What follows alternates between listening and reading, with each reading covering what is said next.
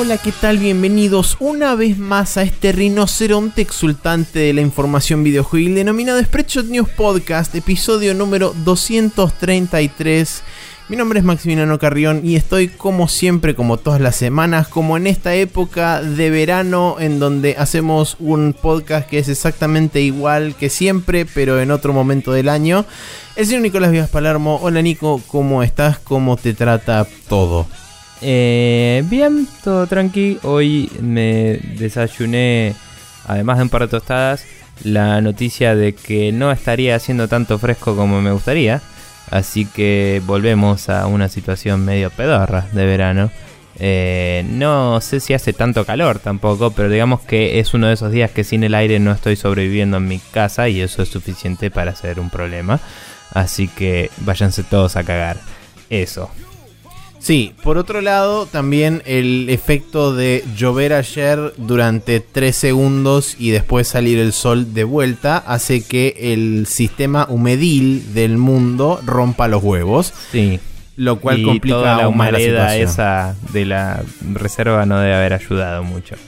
Ah, ¿eso bueno. era el humo que había el otro día dando vueltas? Sí, había una reserva cerca de La Plata que se prendió fuego y estaba hace unos días, creo, prendida fuego, pero de golpe cambiaron los vientos y trajeron para acá todo. Eh, porque fue como, che, este año nadie quemó los campos, así que acá tenés humo. Y nada, así concluye el, el momento meteorológico del Claro, día. y el reporte podemos- meteorológico del Sí, podcast. Y continuar. nos vamos a dedicar a saludar gente que vino, dijo cosas, o sea, vino virtualmente y dijo cosas también virtualmente. Sí. Como por ejemplo el señor Marcio Rosa, Rorro Cístaro, Santi Federiconi, Nahuel Borda, Sebastián Diegues, eh, Jorge Peiret y Carlos Molina. Cabe aclarar que Jorge Peiret está de vacaciones y aún así se hizo el tiempo para escuchar por lo menos un ratito del podcast, lo cual yo creo que vale la pena condecorarlo como abanderado honorífico, por lo menos. Está bien, podés mandarle el. GIF de Keanu eh, guiñando de el Keanu ojo. guiñando el ojo, Sí. totalmente de acuerdo. Sí, ese GIF será enviado. Bien, que seguramente podría ser una gran portada para el capítulo del día de la fecha. ¿Por qué no? Sí, señor. Eh, bueno, nada, yo tengo un comentario destacado para contarte aquí eh, a vos y a todos los oyentes. Cuéntamelo es tú. El de Marcio Rosa que dice: Gran programa, muchachos. Y sí, mi gran pifia musical con Neko fue atroz. Yo flashé que era el estribillo de Iron Maiden, la canción de Maiden de su primer disco llamada Iron, llamado Iron Maiden, que era eh, que tiran un eh, Well, wherever, wherever you are, Iron Maiden is gonna get you no matter how far. Y dice, aparte, Neko también es fan de Maiden, entonces cerraba por todos lados, excepto que no cerraba por ninguno. Ahora sí, aguante Yakuza y aguante From Mission, no puedo decir mucho más que eso, son dos de mis cosas favoritas en la vida. El debate sobre el tema de las ventas digitales es más que interesante siempre, sobre, eh, sobre todo para ir viendo cómo están eh, legisladas la- eh, varias cosas.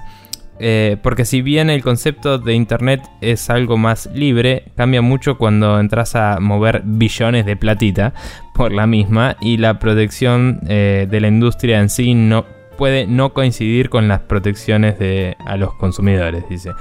Eh, siempre una empresa va a querer la mayor remuneración con el mínimo esfuerzo y el consumidor va a querer la mayor ganancia eh, por el mínimo pago. Y en el medio está la realidad, que a decir verdad no es que venga demasiado mal la cosa, siendo que hay muchos y cada vez más que van localizando los precios por regiones o países.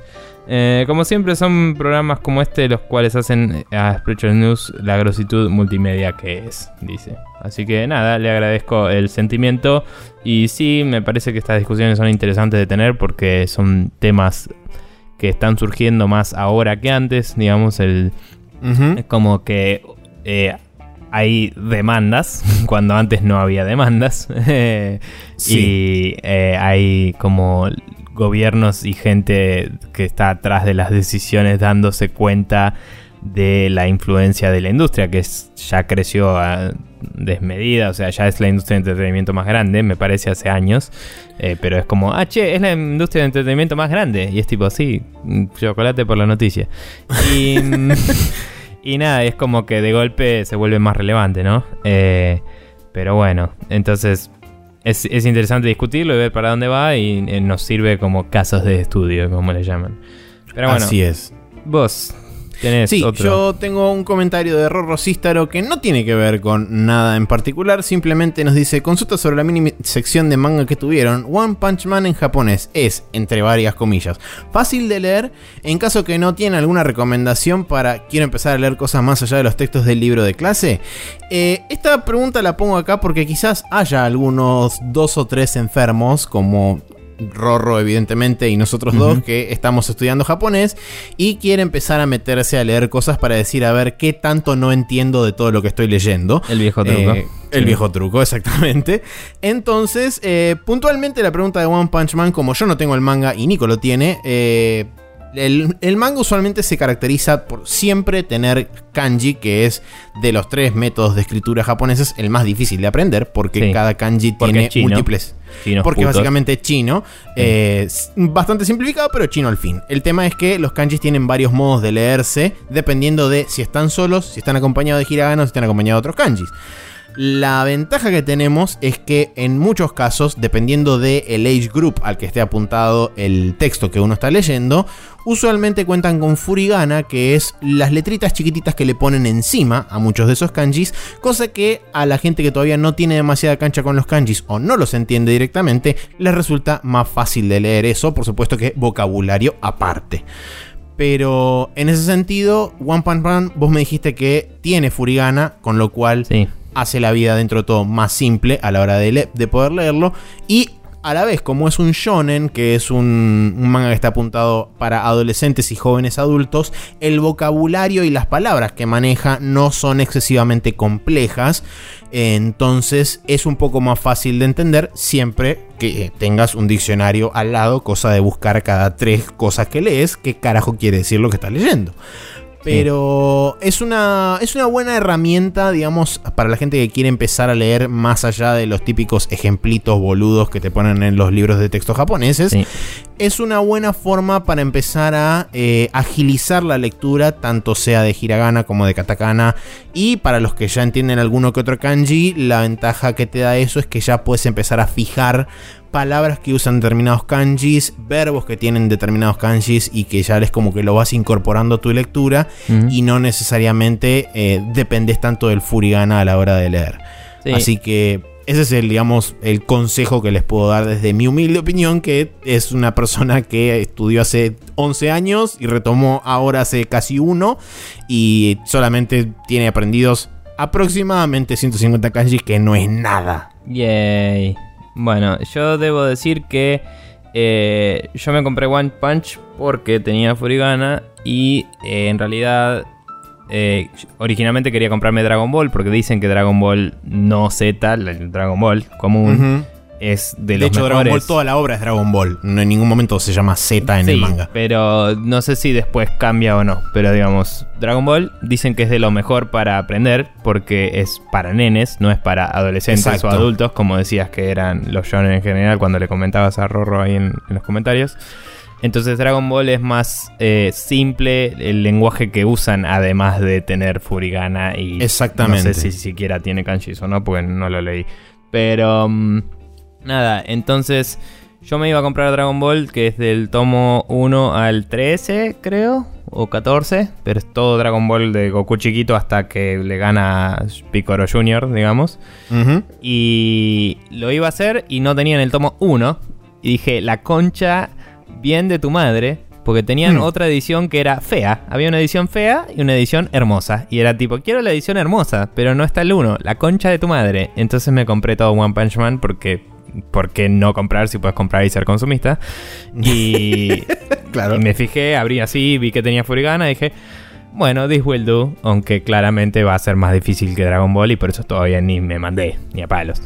Pero nada, la verdad es que si puede conseguir de algún lado online o lo que sea Dragon Ball, dicen que es la posta y además hay tantas traducciones que de última lo vas leyendo a la par, digamos. Y ya conoces la historia, te- algo que ya tenés como familiar debe ser más fácil de sacar cosas de contexto y eso también. Sí, dos pro tips a la hora de encarar este tipo de lectura que es más complicada que otro tipo de lecturas es, primero, buscar algo que te guste, segundo, buscar algo que ya conozcas eh, y que te guste en la medida de lo posible, entonces te hace muchísimo más fácil todavía la lectura, porque si bien por ahí no entendés del todo lo que está pasando, por ahí por contexto y por tu conocimiento previo de lo que pasa, es como, ah, ok, esto quiere, quizás por ahí quiere decir X cosa. Sí, bueno, de hecho, por eso también te había prestado el Metal Gear Integral, que resultó tener voces en inglés, pero bueno, lo puedes jugar con subtítulos en japonés. Sí. Nada. Eh. Es que ahí el problema viene en que seguramente le presté más atención a lo que dicen que a lo que leo. Entonces es como. no importa. Sí, vas a estar eh, ahí y vas a decir: This gun is the best gun ever. Y por ahí dijo, eh, las flores crecen en, en, la montaña cuando sale el sol en el oeste que no Exacto. en el oeste, pero no, importa. En Japón quizás sí, pero no, lo sabemos. Bueno, entonces no.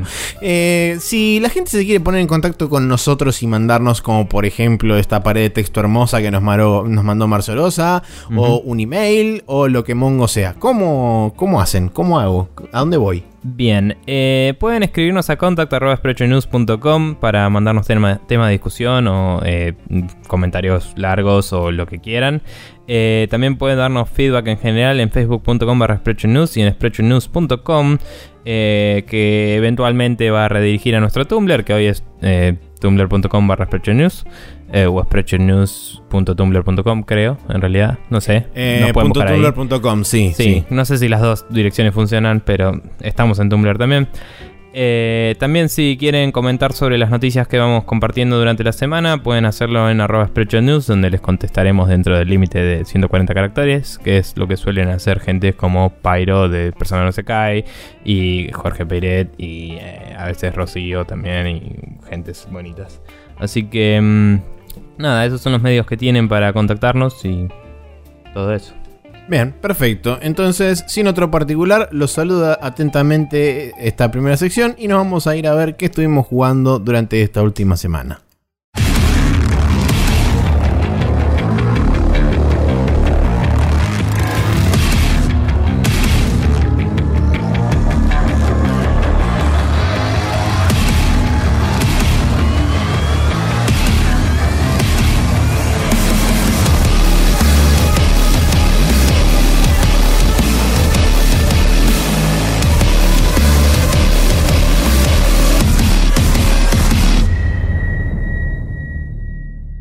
En la actualización semanal de qué estuvo sucediendo en Japón en 1980 y en eh, varios lugares del mundo eh, por un pelado loco que va matando un montón de gente. En 2016. ¿Qué sucedió en 2016? ¿Qué sucedió esta semana? Bien. Eh, estuve jugando un poco más al Hitman, un poco para practicar para futuras sesiones, porque como habrán visto los que nos siguen en YouTube, salió el video de. El primer video que estamos jugando con Guillo. Estabas jugando vos y lograste eh, cosas. Vamos a no spoilear. Pero eh, jugamos el nivel de París los tres con ciertas condiciones determinadas por el Hitman Roulette, como hemos dicho. Eh, y. vos, o sea, los dividimos en targets en los videos. Entonces, en el mapa tenés dos objetivos. Cuando logramos el primero, cerramos ahí pensando que vamos a hacer en el siguiente, cerramos el capítulo y abre el siguiente capítulo y se encara el segundo. Esa es la idea. Si se pierde, le toca al siguiente. Ese es el flujo que establecimos. Eh, y nada, salió el primer video. Y dije, bueno, hay que practicar el siguiente mapa para la próxima. Es la tarea para el hogar. Y eh, un poco hice eso y un poco jugué por diversión, ¿no? Eh, entonces probé un poco el Hitman Roulette con Mati para mostrarle cómo era la movida. Eh, Mati no habiendo jugado nunca el juego, medio como que le costaba un poco. Estaba con el teclado de mouse, claro, pero es como, sí, es un juego que él nunca jugó a ningún Hitman y lo estaba jugando por primera vez acá. No es que hizo el tutorial ni nada, entonces es como, sí, no, si no conoces los sistemas, no podés mandarte una al Hitman Roulette porque la comes. Y sí. Pero apreció, digamos, lo bien hecho que está y todo. Y tratamos un par de cosas del Hitman Roulette que eran muy locas y no salían ni a palos y era un quilombo. Em, después, por mi propia cuenta, estuve jugando un poco eh, el mapa de, de Sapienza. que eh, creo que ya había dicho que lo había ganado la vez pasada. ¿O no? Creo que sí, pero no me acuerdo. Eh, Así que no sé. O sea, te conté a vos, pero no me acuerdo si no lo jugué después de grabar, porque en realidad grabamos el viernes la semana pasada. Eh, O eso fue el anterior. Mm, creo que no. Hubo una No semana que grabamos el viernes, porque vos no podías el sábado, que fue Exacto. la semana pasada. Voy a determinar ahora y voy a contar de nuevo eso. Y se joden. Eh, sí, no sé, ni idea. Bueno, jugué de Sapienza, pasaron mil cosas, eh, está buenísimo. Terminé eh, decidiendo que todo el que se cruce en mi camino va a dejar de estar en mi camino de una u otra forma. Y los empecé a meter en cajas cuando había y cuando no había, tiro en la jeta y continúo. Porque dejar un, dejar un testigo ahí no me iba a servir. Así que no los dejaba vivos, digamos. Eh, y te digo que causar ese nivel de caos y todo está bueno. Estás tipo resarpado en todo. Es como te sentís un. te sentís un héroe de. de- de- no un héroe, un eh, antihéroe de película así de acción, tipo onda. Flasheando el transportador a pleno, ¿viste? y que sigo pensando que el transportador es la película más Hitman que hay, digamos. Sí. La 1. Pero nada, genuinamente, estás así, no sé, vas a un lugar, ves que hay un chabón más o menos en tu camino, lo esquivas. Ves que hay otro chabón en la puerta donde tenés que ir, es como, bueno, este chabón tiene que salir de ahí. ¿Cómo hago? Y si ves una caja más o menos cerca, pero lo está viendo tres personas. Bueno, voy a tener que matar cuatro personas, se acabó. Y le pegas un tiro a todos y a la mierda. No sé, y terminás revoleando cosas así a lo loco y tipo destornilladores para todo el mundo y aguante. Claro. Eh, nada, jugué en Sapienza la misión del. de. que es como una especie de set de filmación. Eh, también es interesante. El tipo que es tu target tiene un traje que es antibalas, así que no puedes dispararle. Es como Bien. una excusa medio barata. Pero aparentemente, para que sepas, Maxi, los cuchillos en la jeta son más efectivos que un tiro. Así que eh, tenedlo en cuenta. Eh, porque le revolvió un cuchillo en la jeta que tiene un casco y lo atravesó y lo mató zarpado. Bien. Eh, que está buenísimo porque la idea entera es que juegues con el escenario, porque el escenario está lleno de peligros y yo fui con un cuchillo y fue como fuck, y a la mierda. Arrojar objetos sigue siendo lo más divertido de todo ese juego. Eh, y nada, eso fue después de varios intentos. Es bastante complicado el mapa, pero es muy acotado. Es como una. como una misión interesante, pero no es un buen, eh, una buena representación de lo que es Hitman, digamos. Eh, hay otra misión en Sapienza que es la que tendría que jugar un poco para ver si se presta más a jugar con el roulette. eh, que es la última que salió, que es como una side mission. Ah, la del. La del mafioso. Sí, sí, creo que sí. Eh, esa probablemente sea la mejor para jugar en, en el Hitman Roulette porque la, la original de Sapienza tiene dos targets de- que tenés que matar y además tenés que ir y destruir un virus. Y es una paja la parte del virus y no hay tipo 70 formas de destruir el virus. Hay, hay 3 o 4, pero es como... No, vas, no te va a tocar destruir el virus con un hacha medieval vestido de chef. O sea, no. sí. Entonces, eh, no va a ser tan divertido. Tenemos que buscar alternativas. Y si no, de última podemos jugar los challenges o, o- o- o jugar a. Sí, capaz podemos hacer el primer objetivo de la misión principal de Sapienza y el segundo objetivo que sea esta side mission nueva que existe. Eh, sí, vemos. Vemos qué hacemos. Eh, Todo se puede.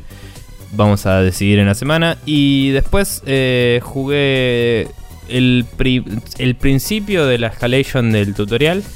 Pero medio me tenía que ir y solo jugué tipo la primera de todas y era bastante pelotuda después de todas La las cosas barco. que hicimos. Sí. Pero después Sí. de todas las cosas que hicimos fue como andar claro. vestido a policía y, y acuchillar a otro policía. Y es como, la, primero que nada, podría noquearlo, vestirme de él y tirarle el cuchillo en la jeta. Y ya gané. ¿Me entendés? O sea, tranquilamente. Y eh, es más, no sé si puedes tirarle un cuchillo a un tipo que está en el suelo, pero se puede inventar algo, digamos. Em, pero nada, fui, agarré un traje de policía, me acerqué al chabón, miré cuando más o menos no me veía nadie, le tiré un cuchillo en la jeta y me fui caminando. o sea, no pasó Sí. nada. Sí, sí, sí, es, Eh, es y después, después no hice ninguna parte más porque me tenía que ir. O sea, fue como, bueno, eh, voy a seguirlo.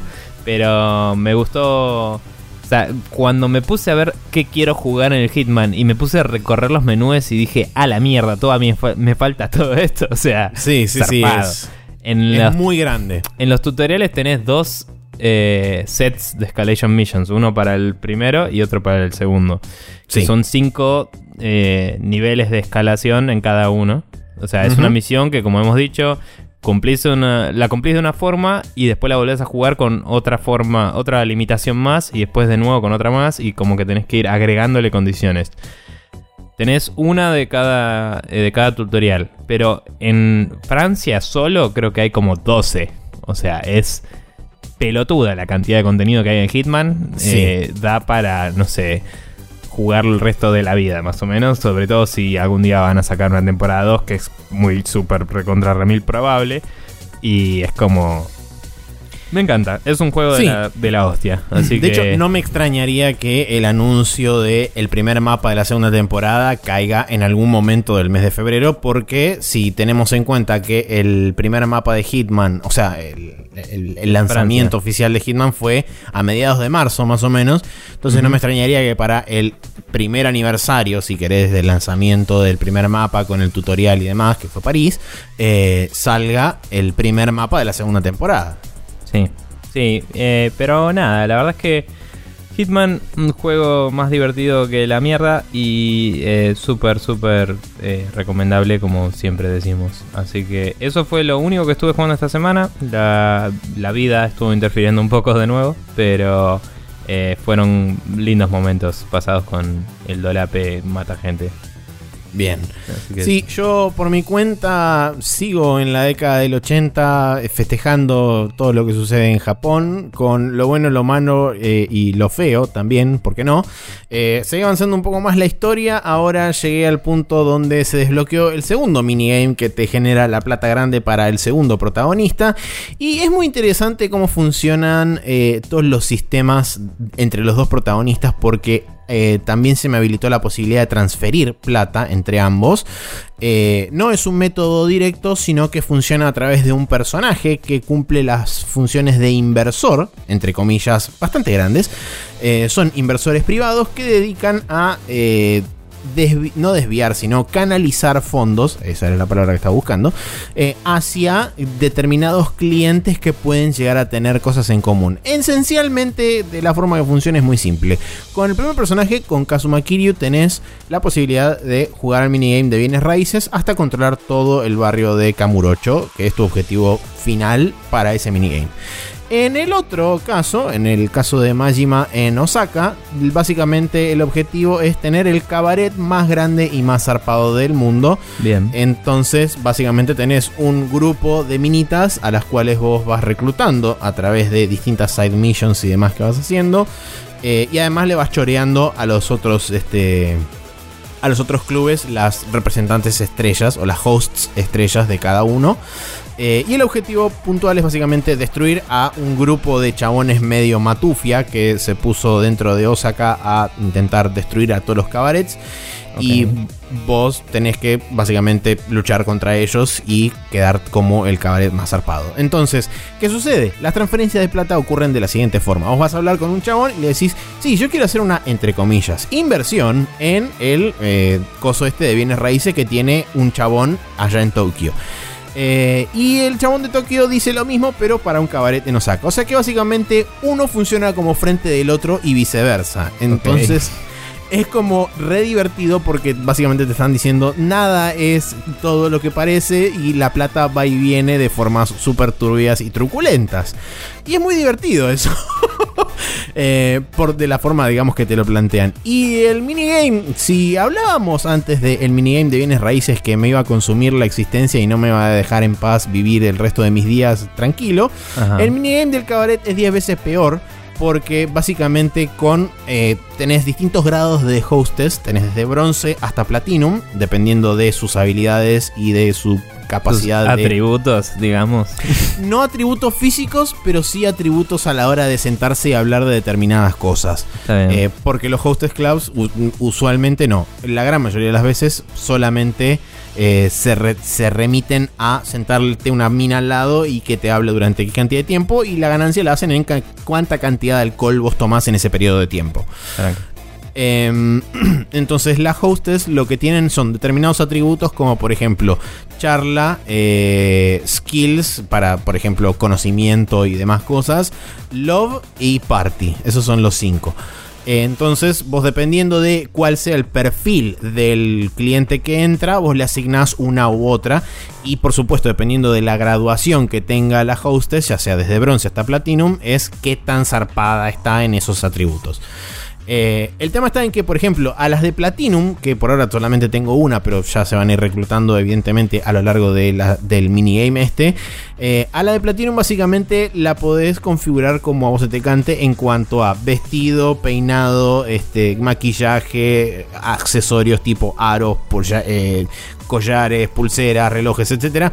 Y todo eso le va modificando los atributos estos que digo justamente de subirle o bajarle determinadas cosas. Entonces, pues como que la puedes ajustar. Y básicamente estás jugando a las Barbies y es genial porque jugás Dress Up Game y a la vez también ganas plata con eso. Y es buenísimo y la paso genial haciendo eso. Y entonces no me dedico una mierda a la historia. Y ya voy como 50 horas y estoy todavía en la mitad del juego. Tranca. Entonces necesito ayuda. Bueno, Pero fuera un de psicólogo eso. no sé cuánto está hoy en día, pero por ahí. Sí, eh, pero fuera de eso, hoy justamente dije, bueno, basta, no puedo, no puedo dilatar más esto, hay que avanzar un poco más en la historia, así que avancé un, un tra- un tramo más, digamos. Terminé un capítulo más, así que ahora estoy un poco más allá de la mitad de la historia. Y el nivel de turbiedad que va adquiriendo la historia solamente es equiparado por el nivel de dorama que tiene la historia, que eh, cada vez se va más al carajo. Y yo conociendo el final, que básicamente es el principio del Yakuza 1, Ujú. tengo una leve idea de para qué lado puede llegar a ir, pero es muy interesante ver qué caminos toman para llegar a ese lugar final. Em, entonces, igualmente sigo insistiendo que la historia es súper, súper, súper recomendable para la gente que se quiera meter en el mundo de los Yakuza. Este juego es ideal para arrancar. Sobre todo porque al tener un cast reducido de personajes y son dos protagonistas nada más y eh, digamos el, el sistema de personajes que orbita cada uno de los protagonistas es el mínimo indispensable para que vos entiendas cuál es la relación entre los protagonistas en sí, entre los protagonistas y, eh, por ejemplo, el Toyo Clan, que es, digamos, el, Sí. el clan protagonista de los, de, las, de los juegos de Yakuza. Eh, y entonces es como muy fácil de entender la estructura, cómo está armada de los personajes y demás. Deja muy en claro cuáles son las motivaciones de cada uno de los personajes y deja en claro cómo son y cómo funcionan los personajes eh, de acá a futuro en el resto de la franquicia. O sea que es ideal para la gente que quiera meterse de lleno en, en esta franquicia. El problema va a ser por ahí cuando, una vez que salga el 1, aproximadamente a mitad de año, la remake, mejor dicho, del 1 en Play 4. Después te va a quedar un hueco porque el 2 no hay remake y lo tendrías que ir a jugar en Play 2 y puede llegar a ser un tema de dureza importante. Yay. Bueno, Pero bueno, eso, sí, no hay mucho más que contar, así que vamos a dar por concluida esta sección de Nowloading de esta semana y nos vamos a ir a charlar un rato de las noticias que tenemos algunas pocas, pero después se viene un plato bastante interesante.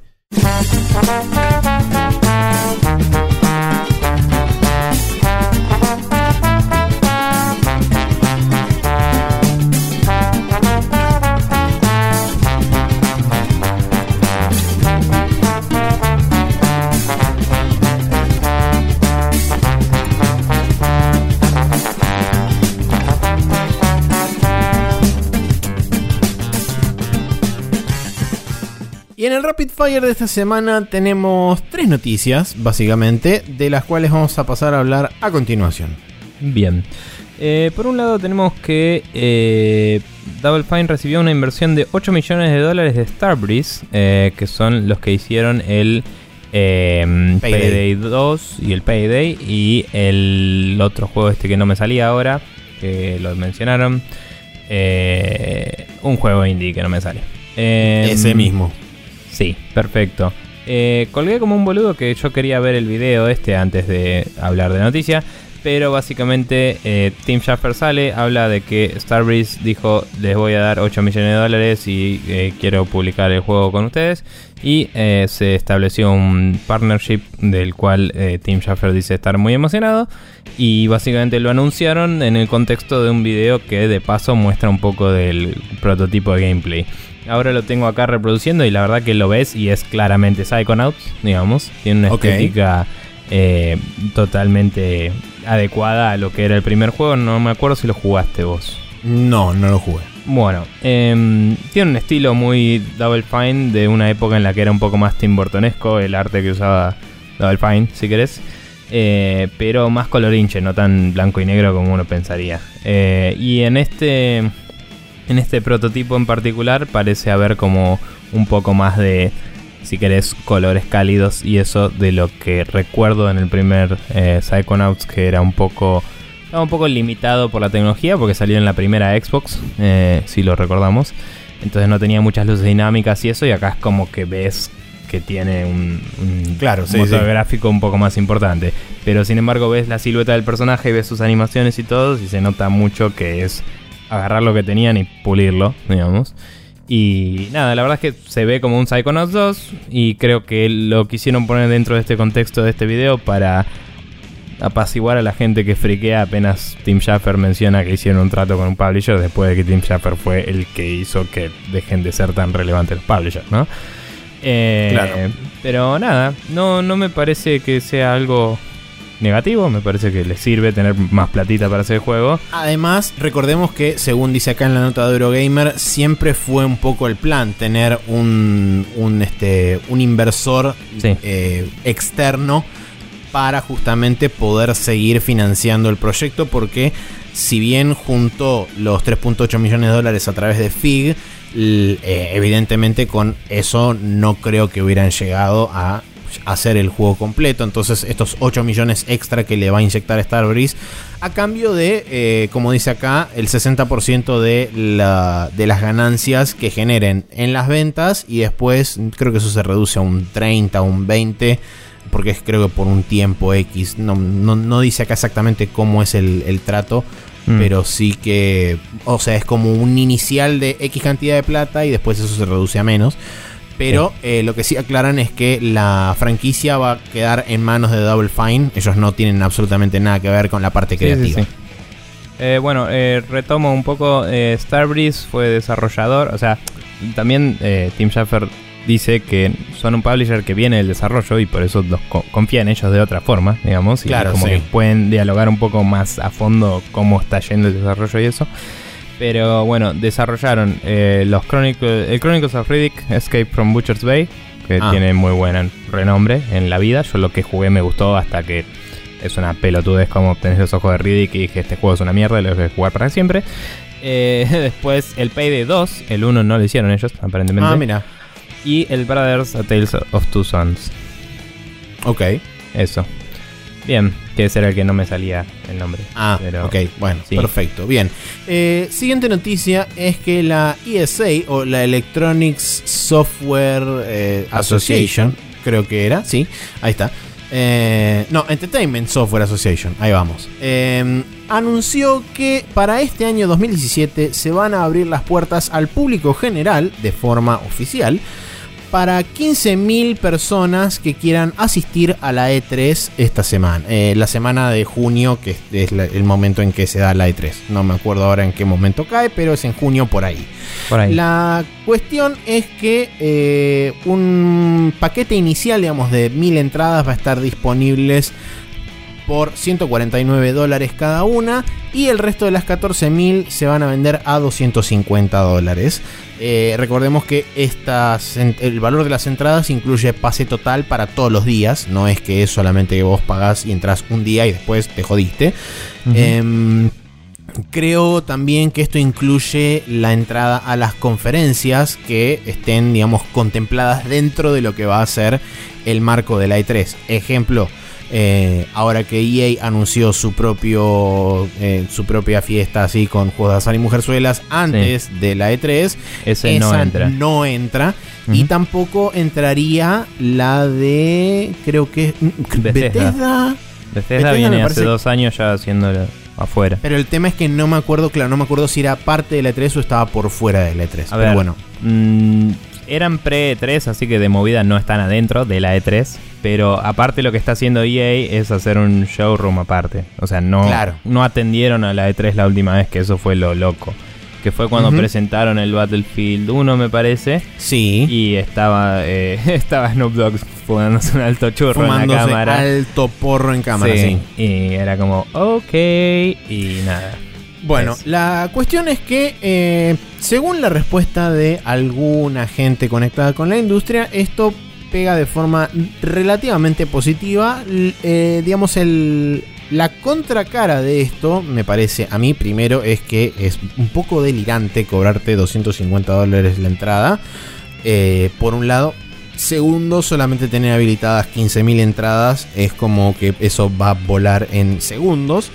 Y tercero, el hecho de que sea para todos los días y no tengan separado un día de prensa y un día de público general, como tienen el 99% de las exposiciones que quedan hoy en día que tienen una entrada para prensa y una entrada para público general, como por ejemplo hacen la Gamescom, la Tokyo Game Show y ahora no me acuerdo si hay otro más que lo siga haciendo así. Eh, me da la impresión de que esto va a ser para quilombo, o sea, sobre todo para la gente que vaya a laburar a la E3, se va a topar con probablemente colas y filas de gente interminables para probar ciertos productos. Eh, y si bien mucha de la gente sabemos, por lo menos yo me recuerdo de años anteriores cuando he escuchado en el Giant Bombcast que la gran mayoría de ellos reciben mails y hacen, este, arreglan, digamos, reuniones y demás de forma privada y a través de mails, cosa de tener eh, apartados en determinados lugares de la exposición, eh, Sí. sesiones personales o sesiones de poca gente que son íntegramente periodistas. Eh, en líneas generales lo que es el show floor eh, es como que está medio liberado a la, a la suerte de cada uno. Y si por ahí vos no lograste hacer un, un contacto con determinado publisher o con determinado desarrollador, te tenés que morfar la cola como el resto del mundo. Y eso no creo que esté bueno para la gente que va a laburar ahí. Tener que toparse con gente que está ahí porque aguante pagar plata. Bueno, igual eh, si... eh, no sé si escuchaste el último Giant Beastcast, pero No, hablaban de esto y decían que ellos por su propia cuenta, siendo de la prensa, ya, les, ya se habían topado varias veces con tener que hacer una pelotuda cantidad de fila para cualquier cosa. Ok. Eh, y por eso ellos hoy eh, cubren el evento remotamente. O sea, van, Ujú. al- van a Los Ángeles, hacen todos los podcasts stream- streameando las conferencias sí. y van a las citas que les hacen, pero no van al E3, digamos. Claro, o sea, Muchas cosas se las muestran en hoteles y eso. O sea, hay todos unos arreglos medio para controlar el flujo de la información y las eh, citas eh, y, y los tiempos, porque si no es una locura. Entonces ya como que de por sí los medios, no te digo todos, porque no son representativos de todos los medios, ya en Bomb es medio raro por ser una wiki y un medio y toda la bola. Pero es como que ya tienen otras formas de manejar eso.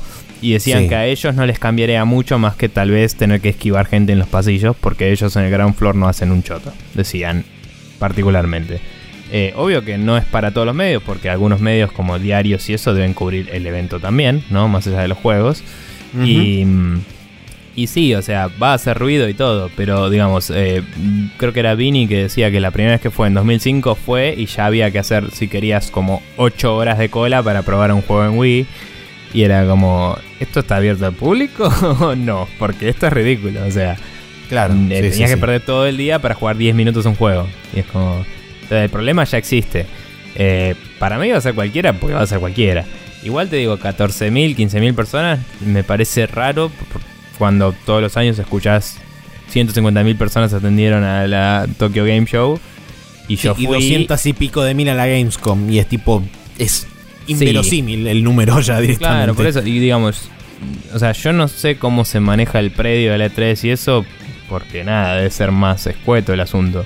Pero digo, si lo vas a abrir al público, hacelo en un lugar bien gigante, porque qué sé yo, cuando fui a la, a la Tokyo Game Show, se podía caminar, está bien, es, Japón, pero se podía caminar, se podía respirar eh, y podías en una cantidad de cola relativamente aceptable llegar a, no sé si probar el juego que querías, pero entrar al booth que querías y, interactuar con lo que sea, no sé, eh, sacarte la foto con la minita de Yakuza y esas cosas. Eh, pero nada, o sea, me resulta raro el número, o sea, como me parece, si vas a abrirlo al público, me parece poco. Y ¿Qué, vas a ganar con eso? No sé, porque la E3 ya debería morir. Porque cada vez que sale una E3 es tipo, acá hay un trailer de algo que en la Gamescom te vamos a mostrar. Y es como, ¿por qué no esperamos a la Gamescom y dejamos de romper las bolas? Pero... además también hay que tener en cuenta otra cosa. La E3 también perdió relevancia al momento en que empezaron a aparecer todas las packs por determinados y, varios lugares de Estados Unidos. Eh, creo que no me acuerdo dónde fue que leí, pero como que daban a entender que un poco esta movida iba en dirección a con unas comillas excesivamente grandes, competirle justamente al tema de las packs para que mm, dejen de sangrar, eh, la E3 deje de sangrar este, estudios y, publishers que se van justamente a las packs de diferentes partes de Estados Unidos a plantar un booth y a mostrarte las cosas que ellos te quieren mostrar porque son más relevantes que la E3 hoy en día. Mm. Entonces, eh, es como que este esta movida es para un poco atraer la atención sobre la E3. Vamos a ver a ver qué tal sale. Eh, hay que ver porque todavía Sony y Microsoft, más que nada, siguen apostando bastante fuerte a la E3. El día que alguno de los dos o los dos se terminen bajando de la E3, ahí sí que me parece que oficialmente va a desaparecer. Eh, y quizás mute en otra cosa, quizás simplemente esa semana desaparezca del calendario de videojuegos como el momento en donde se revelan un montón de cosas importantes, porque hoy con la posibilidad de internet y de llegar básicamente a tu público sin necesidad de ningún tipo de intermediario, vos simplemente agarrás y pones en tu sitio oficial o a través de Twitter o a través de Facebook en PlayStation, por ejemplo. Vamos a hacer un stream el día tal a tal hora. Vayan a Twitch, vayan a YouTube, vayan a bla bla, y lo ven. Y es como, listo, ya está, ya está tu público. No necesitas que la gente físicamente se mueva de un lugar a otro para que vos le mandes la información que querés enviarle. Sí, sí, tal cual. Eh, pero nada, la verdad es que, digamos, cada año me parece que más allá de la 3, la ESA está perdiendo relevancia, diría. Eh, que es la que organiza. Eh, sí. Porque si te fijas, como decimos, eh, varios de los, de los desarrolladores más grandes están mostrando lo que se les canta cuando se les canta y listo. Están hablando directo con la gente por redes sociales y todo. Eh, o sea, el ESRB sigue siendo relevante, pero la ESA me parece que es como que ya a nadie le importa. Aparte, si ves el caudal de cosas que salen en las plataformas, hoy el mayor porcentaje son juegos indies porque es mucho más eh, rápido el turnaround, como le dicen, ¿no? De tipo, el ciclo de desarrollo es más rápido. Sí. Entonces salen muchos, muchos, muchos juegos indies y ninguna de esas personas, individuos o grupos chiquitos o pequeños estudios, son parte de la ESA. Entonces es como que a mí me parece que más allá de si va a dejar de existir o no la 3 o si va a ser relevante o no, me parece que la ESA está perdiendo poder sobre la industria en Estados Unidos y eso de alguna forma es lo que está llevando a estas cosas. Eh, sí, pero sí, sí, creo que la relevancia de la ESA viene desde, el, de la época donde básicamente los videojuegos estaban adjuntados con otras industrias como los electronics. Eh, y como el, entretenimiento en general. Y me parece no que se formó para armar el ESRB, de hecho. Eh, acuerdo. Puede ser, puede ser. Porque el ESRB fue como, che, para, salió Mortal Kombat, hay que censurar cosas. Y justo, justo cuando dieron el fallo de o ustedes se regulan o los regula el Estado, ese día salió el Doom. y fue como, ¡yeah! y nada. Eh, pero, ¿qué sé yo? O sea, lo que, lo que me parece que tendría que pasar también, y entiendo que es un organismo súper gigante y bla, bla, bla, pero creo que la ESA tendría que ayornarse también como organización y ver de qué forma puede transformarse en algo que sea más actual, que tenga más que ver con la industria de los videojuegos eh, y que abogue también un poco más por los intereses de la industria a la que representa. Porque Claro, si bien que, que vaya más con los indies de alguna forma. Porque. Claro, que, lo- que los incluya un poco más, porque los indies son parte de la industria hoy en día y son parte establecida de la industria. No es que estamos en 2007, 2008, donde todavía estamos hablando de, ah, mira qué loco Xbox Live Arcade. No, y, a- ya. y aparte, digamos, aunque no sean la parte mayoritaria a nivel económico, como decía, sí son la mayor parte de lo que hay en el mercado. O sea, si vos querés regular, como decíamos, eh, que el ESA regula el ESRB, por ejemplo. O sea, lo, lo instauró. Eh, Mm. Que es el que reitea si algo es para mayores de tanto o lo que sea, ¿no? La restricción de edad, digamos. Eh, si no tenés voz y voto de la gente que hace la mayor parte de los juegos adentro tu- de, de tu asociación, es medio pelotudo. O sea, estás regulando cosas que no haces vos técnicamente, ¿me entendés? O sea, que están siendo hechas por gente que está afuera de tu organización. De alguna forma tienen que incluirlos de una forma no agresiva, no- que, que no termine como acá es el... eh, me sale Inca, pero no estoy seguro. Pero el, el instituto, no es, el Inca es de cine.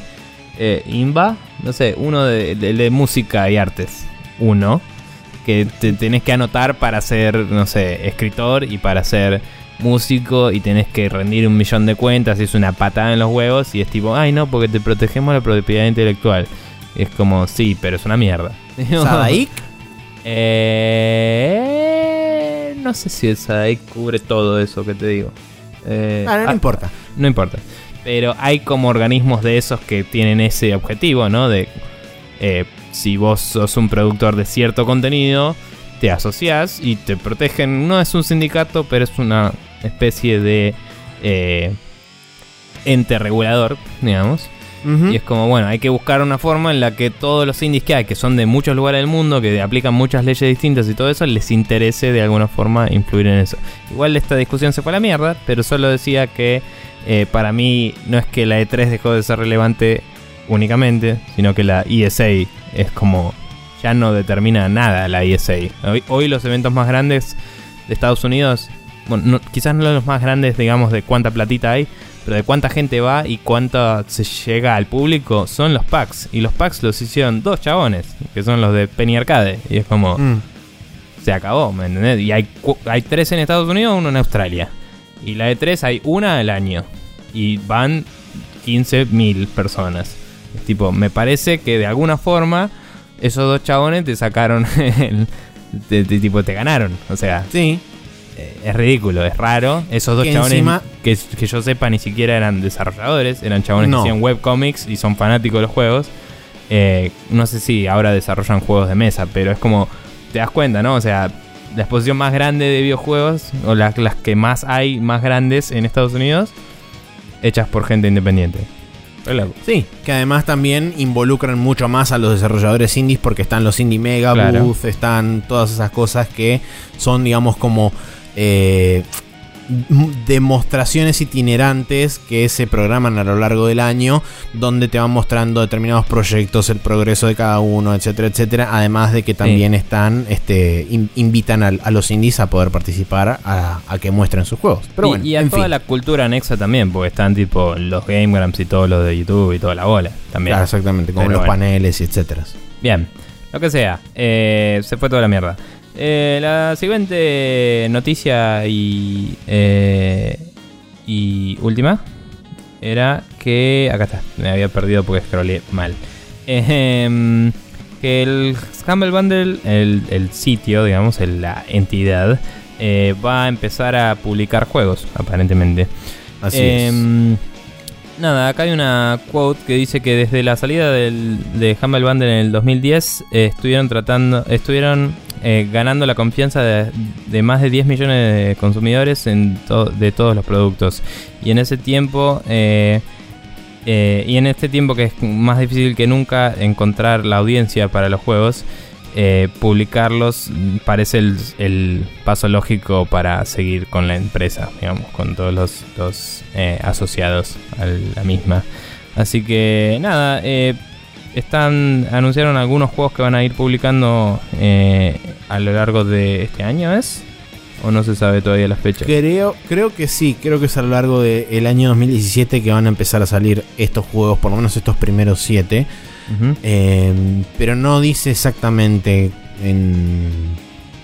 Sí. O sea, Bueno. es- es tenta- los tenta- son, digamos, eh, lanzamientos tentativos de 2017. Bien. Eh, el primero es A Hat in Time, que es un platformer 3D que yo había visto hace un tiempo unos GIFs y cosas y tiene una- un look muy eh, Zelda... Eh, ¿Cómo es?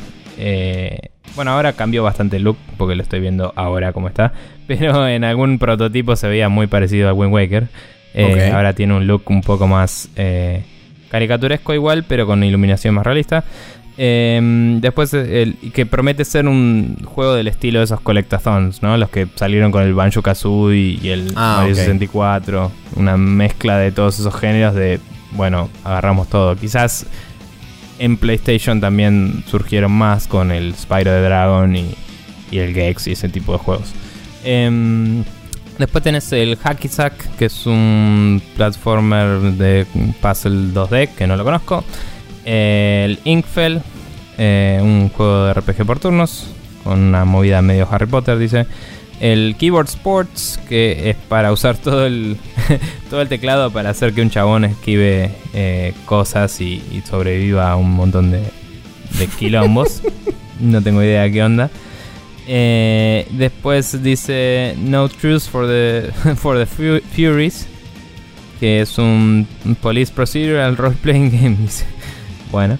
Eh, y eh, Scorn, que es un- una aventura de primera persona de horror. Y Staxel, que es un sandbox de ser eh, granjero y cosas. Como el Stardew Valley, pero no. Sí, pero parece ser que es como que... Sí, no sé. Eso. Eh, no los estuve viendo todos los cosas y eso tiene un look muy Minecraft, por cierto, aparentemente. Ok. Eh, no estuve viendo todos los videos de estos juegos, pero eh, me parece que eh, es interesante siempre que un store decide ser publisher, ¿no? Porque empiezan las dudas de, bueno, ¿y tus juegos van a estar más arriba que los míos o no? ¿Qué onda? Lo que sea. Sí. Pero también es para un desarrollador independiente una oportunidad muy grande porque justamente si hacen un trato con este publisher pueden garantizarse cierto nivel de visibilidad, pueden estar eh, más asociados a ofertas y eventos que los mismos provean y eso. Entonces es una oportunidad para, para hacer conocer juegos que por ahí no eran tan conocidos y para que gente que está buscando un partner de, de desarrollo lo, eh, lo, lo lleve a vender más copias, ¿no? Y, y quizás les ponga buena guita encima porque tienen un fangote de guita los de Humble también. Sí. Eh, así que nada, interesante. Y dentro de todo, si sos una persona eh, que se interesa por todo lo que es caridad y eso, y te asocias con ellos, una parte de tus ventas va a ir a caridad. Es relevante, ¿no? sí, eh, totalmente. Pero bueno.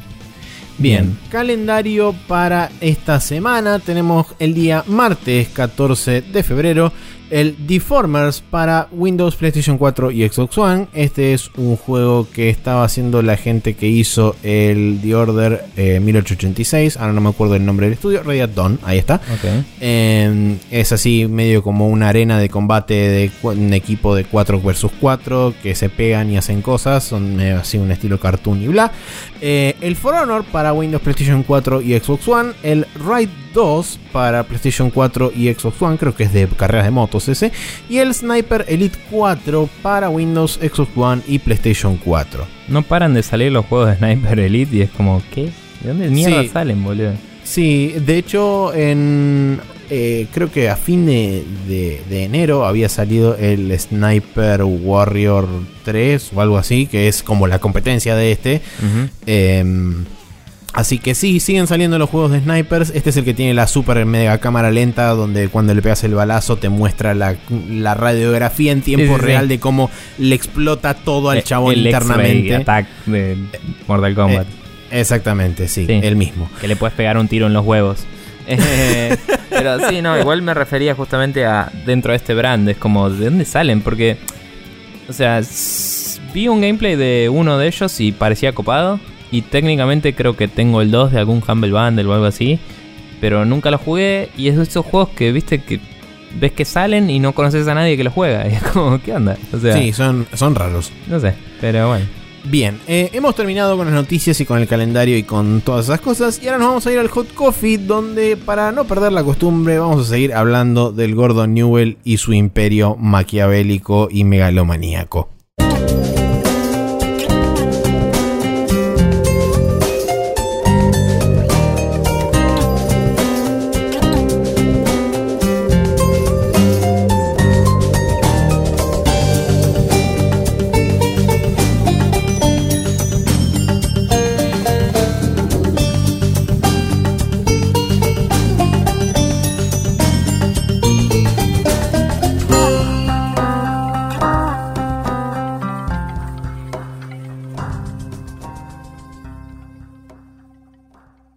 Dije en hace instantes nomás, en este Hot Coffee nos vamos a dedicar nuevamente a hablar de Steam porque eh, salieron un par de noticias que tienen que ver directamente con cómo funciona o cómo va a funcionar, mejor dicho, Steam, más que nada para los desarrolladores de acá en adelante, porque...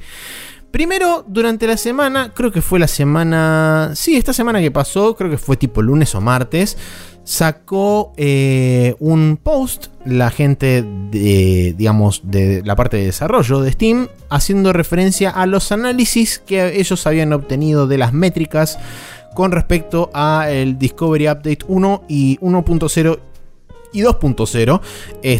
Este post se había hecho en la parte de desarrolladores de lo que es este, los foros de Steam y con permiso justamente de la persona que los originó, se postearon en Gamasutra y se hicieron públicos para todo el mundo. Eh, a partir de esta información, eh, que por supuesto corrió como reguero de pólvora por todos lados, después vino el anuncio de que eh, Steam oficialmente iba a dar de baja el sistema de Steam Greenlight para ser reemplazado eventualmente en la primavera de este año, nuestro otoño sería, eh, para ser reemplazado por un nuevo, una nueva, un nuevo programa que se llama Steam Direct que eh, por supuesto no se hicieron esperar, vinieron las respuestas de los desarrolladores que por supuesto son más afectados por este sistema, que son los desarrolladores indies. Eh, y ahora vamos a hablar un poco de todo eso, de qué es lo que implica, etcétera, etcétera.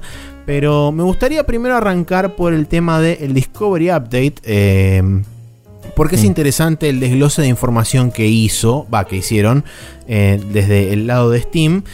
Y eh, me resulta curioso, como bien se menciona en varios lugares de los comentarios, que es un choclazo de gente que habla y dice un montón de cosas, pero es interesante notar que siempre hacen referencia y en ningún momento dentro de los gráficos que muestran tienen como eh, valores discretos en lo que es el eje vertical.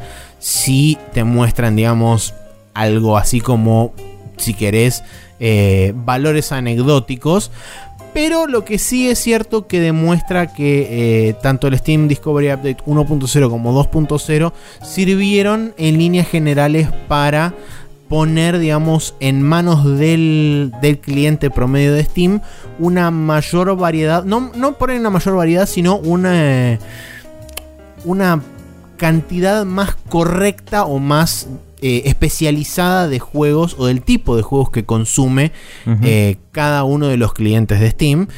Eh, y esto también fue ayudado puntualmente en la, en la Discovery Update 2.0 con el tema de los filtros de poder desactivar directamente los tipos de tags que uno no quiere que le figuren en las listas. por ejemplo, si yo quiero que ni siquiera me figuren lo que es lo que no sea otra cosa que no sean juegos, lo puedo desactivar directamente. El hecho de tener los filtros a la izquierda de, por ejemplo, recomendados por amigos o cosas que juegan mis amigos. Y todo eso ayudó a que eh, el conversion rate, que digamos es la tasa de conversión de gente que ve un juego a la que lo compra, aumentara de forma, digamos, bastante considerable a lo largo de todos, de todas las categorías. Eh, y puntualmente lo que más notaron ellos es que se incrementó no solamente la cantidad de compras, sino la cantidad de tiempo que la gente está jugando los juegos que compra. Sí. Sí, la verdad es que, digamos, eh, desde que se aplicó el, segundo Discovery Update, sobre todo, pues el anterior no me había cambiado mucho, más que, no sé, tener la lista y esas boludeces. Eh, pero desde que se aplicó el segundo, yo cuando entro a Steam siempre veo algo que llama mi atención, digamos. Cuando antes era un montón de cosas que ya tenía o que no me interesaban. Y la verdad es que mm, la forma en la que implementaron ahora eh, la le llaman capsules en, el coso a, los banners, básicamente. Sí, las cápsulas o, los, los tags por las cuales están categorizadas las distintas cosas. No, bueno, pero hablan del main capsule como el banner principal que aparece al principio. Sí. Y después el, otro capsule que dice que es el de. El de. Recommended by Friends, digamos. Entonces son como. Como que esas cosas. Eh, dame un segundo que me habla alguien. Sí, listo. Eh, como que esas cosas em, tienen eh, ahora una información mucho más eh, relacionada con todo lo que está alrededor de tu usuario, digamos. empezaron a atar un montón de información de distintos lados cuando antes por ahí era más un tema de estos juegos son los más jugados y más vendidos en Steam. Ahora es más como, bueno, acá tenés los juegos más jugados y más vendidos por Steam, por un lado. Pero además de todos estos juegos, tenés este, este y este que los juegan una cantidad de amigos tuyos bastante alta. Y este, este y este que juegan eh, dos amigos con los que hablas bastante, ponele, no sé, o, que tenés puesto, no, no me acuerdo si podías flaguear a alguien como good friend o best friend o lo que sea. Pero mm. me parece que no. Pero a veces te pone algo que juega uno solo un montón de tiempo. O sea, como que empieza a repriorizarse la cosa, ¿no? De, che, que un amigo juegue mucho a un juego eh, es más importante a que lo juegue todo el mundo, por ahí. Eh, hay muchas formas de definir estos algoritmos. De hecho, hace no mucho en mi laburo hubo una charla de un chabón que dio un par de ejemplos y era como, eh, está bueno esto. Y, y eran como, por ejemplo, sobre gustos de juegos. El chabón daba de películas, pero es lo mismo.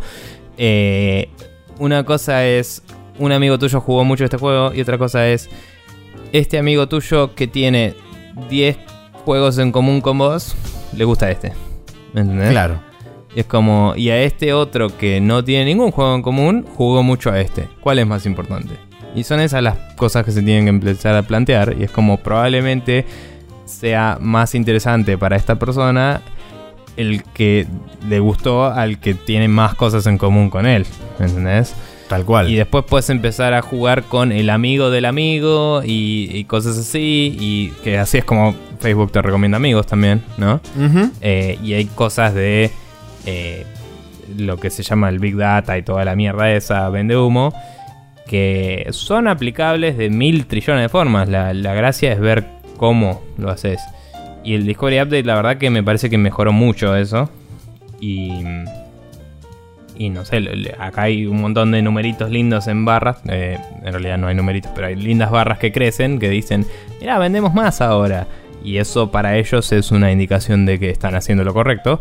Primero porque platita y segundo porque el objetivo era que la gente encuentre más cosas de su interés. Entonces, si compra más, técnicamente se puede asumir por extrapolación que encontraron más cosas de su interés. Eh, pero nada, la verdad. No sé. Sí, no, es, es, interesante. Por supuesto que eh, toda esta data es como que está bastante filtrada para mostrar determinadas cosas que a Steam le interesa que se vean. Eh, lo interesante también, por ejemplo, es que una de las métricas que ellos toman para definir, entre comillas, qué tan... Eh, digamos, qué tan exitoso terminó siendo comercialmente un juego es la cantidad de ganancias que genera, o sea, la cantidad de juegos que pasaron los 200 mil dólares en los primeros 90 días en cuanto a ganancias con respecto a su lanzamiento. Entonces mm. eso te da también, o sea, según ellos, te da la pauta de que no solamente hay los típicos grandes juegos AAA, que son los que generan la mayor cantidad de plata, sino que también hay una gran cantidad de juegos independientes o juegos más chicos o juegos este, medianos inclusive que logran, eh, no sé si por ahí recuperar su gasto, no creo, pero que logran pasar, digamos, la barrera esta de los 200 mil dólares dentro de los primeros 90 días, lo cual a priori uno pensaría que puede llegar a indicar que... Eh, tiene un buen futuro en lo que respecta a ventas o que tiene ya una mínima comunidad armada que puede eso lograr que el juego llegue a recuperar su costo o que inclusive llegue a generarle ganancias al que lo igual al que lo digamos en el contexto de este la métrica esa lo que más indica es que eh, sí se mejoró la discoverability ¿no? del asunto porque hay muchos juegos que se vuelven lo que se llama el sleeper hit, ¿no? El, juego que mucha gente le gusta, pero que llega tarde, digamos. Sí. Eh, porque la gente se tiene que enterar por el boca en boca, porque uno lo compró de casualidad. Pero si ves el un gráfico en particular que tienen ahí que habla de esto, ¿no? De cuántos pasaron los 200.000 en los primeros 90 días, ves que ese gráfico va creciendo y eso significa que cada vez que un juego que tenía potencial salió, eh, era descubierto más rápido y por ende comprado más inmediatamente que antes, en teoría. O sea, son métricas que usan bastante inteligentes. Al final siempre hay que extrapolar los datos, siempre es una eh, deducción lógica lo que estás haciendo, ¿no? Porque no, no, estás haciendo una encuesta a cada usuario de todo Steam y después cruzando eh, las cosas, los datos. Pero eh, me parece que lo están midiendo de una forma inteligente, lo están encarando de una forma inteligente y los está ayudando a llegar a lo que vamos a pasar a hablar eventualmente de esto de eh, Steam Greenlight está muerto, larga vida a no Steam Greenlight. ¿Querés eh, pasar a hablar de eso en este mismo momento? Sí, eh, básicamente desde que salió Greenlight, Game Newell dice Greenlight es una garcha. Más o menos. Sí. Sí, más o menos una semana después, cuando después de que salió tuvieron que ponerle que salga a 100 dólares porque estaba lleno de gente de mierda que posteaba pelotudeces y, cosas robadas. Eh, más o menos desde ahí que dicen, bueno, esta solución no sirve, tenemos que buscar otra, pero hasta que la encontremos vamos a tratar de mantener esta que es mejor que nada, porque no les daba, no les daba basto para a los tipos de, de Steam para hacer la curación de toda la gente que quería publicar en él. Y ellos querían crecer el mercado, obviamente. Por supuesto. Em, porque platita. Eh, pero bueno. Entonces, desde ahí hasta ahora estuvieron haciendo todos estos Discoverability eh, updates para que la gente pueda encontrar muchos de esos juegos que empezaron a salir. De golpe, como habíamos mencionado otras veces, Steam hace no tanto tiempo tenía 2.000 juegos en total. Y ahora no sé ni cuántos tiene, pero debe estar por los 10.000 mínimo. Sí, mm. porque en 2016 se lanzaron 4.300 y monedas de juegos, lo cual es una cantidad absolutamente ridícula. Sí, y creo que la noticia era que era 40%, así que decir, El 40% del catálogo, sí. Debe estar arriba de los 10.000 entonces. Pero bueno, cuestión que... Eh, nada, cuando de golpe se te inunda el mercado de cosas, eh, tenés que ver cómo hacer que la gente eh, encuentre lo que busca y por eso hicieron todo lo de Discoverability. Ahora que ya lo tienen, entre comillas, resuelto, ¿no? Que no es el caso, pero sí creo, eh, habiendo usado otros stores digitales como lo son PlayStation, eh, el store de Android, el store de, eh, de, iTunes y todas esas cosas, sí creo que Steam es el que más fácil puedes encontrar las cosas dentro de todo eso. Sí. Ah, quizás el único que diría que es distinto es GOG, pero porque todavía hacen una curación eh, a mano, por un lado, y porque además es pura nostalgia y amor y aguante todo, entonces no hay casi nada ahí que no me quiera comprar. pero... Y no, no, como que no tienen toda esta bola de mierda, ¿no? Adentro. Claro. Eh, pero digamos, ahora que ya tienen eso eh, más o menos resuelto, dicen, bueno, es hora de deshacernos de Steam Greenlight. El nuevo plan básicamente es que los desarrolladores apliquen como eh, directamente con Valve y digan yo quiero desarrollar y sacar juegos acá. Y de ahí en más paguen una, eh, una tarifa, digamos, un número a determinar eh, cada vez que quieran sacar un juego. Y ese número si venden, no sé si venden más de X o si venden una copia o qué, pero si venden, lo recuperan. Eh, se lo devuelven, digamos. Eh, es como una inversión que dice, voy a, em, entre comillas, arriesgarme a publicar mi juego acá, ¿no? Eh, y hay como una discusión hablando, eh, dando vueltas en, Twitter, en, los foros de desarrollo y en todos lados, porque se está discutiendo todavía cuánto va a ser el, el fee, la, la tarifa.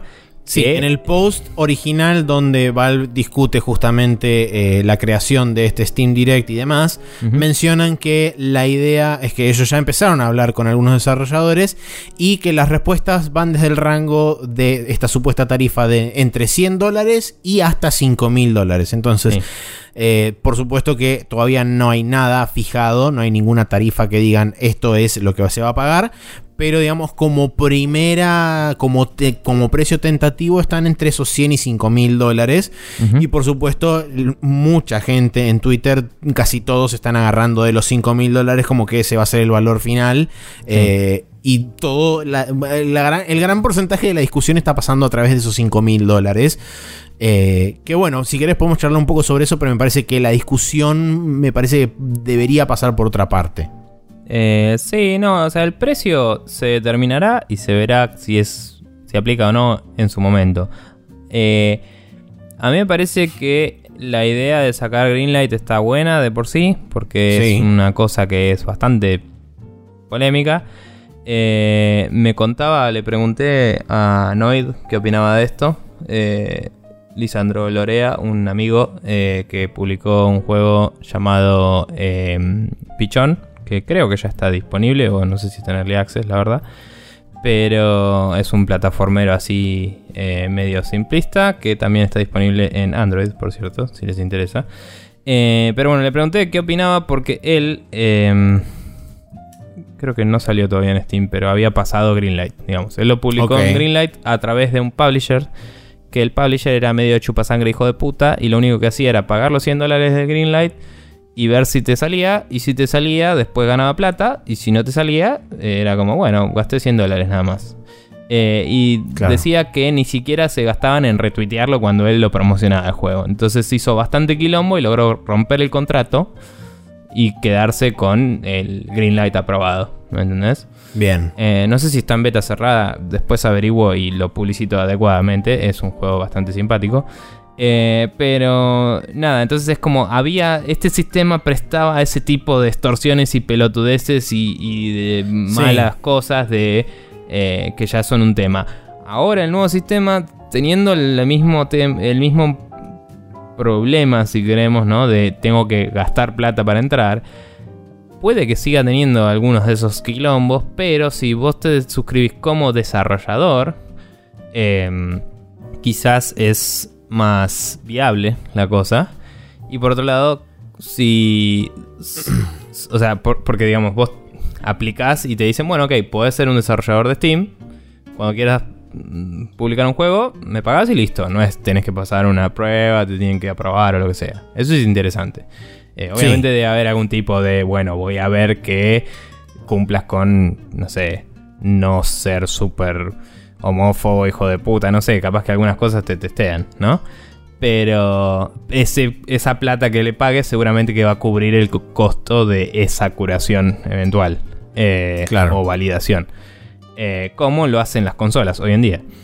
Y mm, por otro lado, digo, capaz que un publisher se pueda anotar de la misma forma, decir soy un publisher y va a pagar por cada uno de los juegos. Entonces, de nuevo, se cubre el costo de el, el análisis o lo que sea que se haga al juego para decir, ok, está todo bien, sacámoslo. Y, y me parece que como sistema de, de publicación es, se basa en cosas que ya están establecidas, digamos, eh, que son quizás el modelo de negocios que tienen las consolas, eh, con las licencias que tienen que ser aprobadas por los, por los fabricantes correspondientes. Y eh, quizás es medio una mierda tener eso en PC, pero comparado con las alternativas que hay en Steam hoy, me parece que es mejor, personalmente. Sí, sí, sí, en ese sentido estoy de acuerdo. Me parece que eh, es mejor esto que lo que teníamos antes, claramente. Em, igual, desde el punto de vista íntegramente del consumidor y no tanto teniendo en cuenta eh, el tema de los desarrolladores, me parece que eh, si bien desde el lado del el Discovery Update y demás lograron hacer que hoy sea un poco más navegable el storefront y demás, creo que todavía hay una cierta cantidad no menor de ruido que se mete constantemente y eh, no sé qué tanto va a hacer eh, esta hipotética este hipotético pago eh, va a frenar a gente que simplemente quiere meter shovelware adentro de Steam porque se les cantó el orto y lo quieren hacer.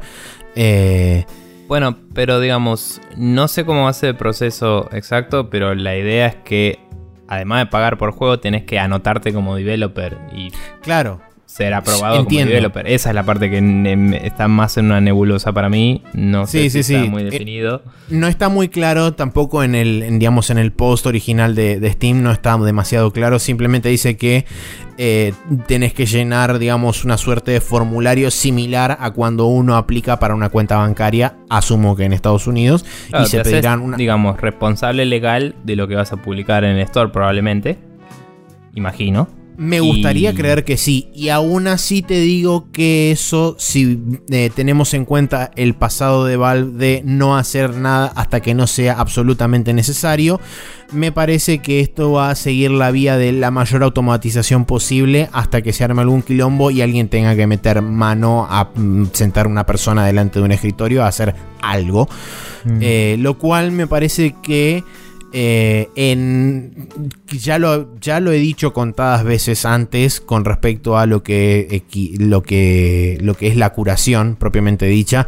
Me parece que no, puede, no existe la forma de hacer un sistema que sea eficiente y que funcione a la hora de, eh, de filtrar o de establecer un tipo de curación para determinar qué cosas pueden entrar a Steam y qué cosas no. O sea, ya de hecho la pauta te la da la apertura del, del post este diciendo que básicamente lo que quiere hacer Valve es levantar todo tipo de barreras y permitir que todo lo que hagan los desarrolladores termine eh, en los ojos de alguien para que si le interesa lo compre. Y me parece que no, no sé si estoy del todo de acuerdo con ese approach eh, que plantea Valve, porque eso puede generar la creación de muchísima, muchísima, muchísima mierda en pos de decir, pero esto lo puede llegar a comprar alguien porque puede haber alguien que le interese. Sí, sí. Eh, bueno, pero de nuevo, eh, hay que ver qué, quiere decir anotarse como developer, porque capaz que, no sé, implica algún tipo de compromiso a...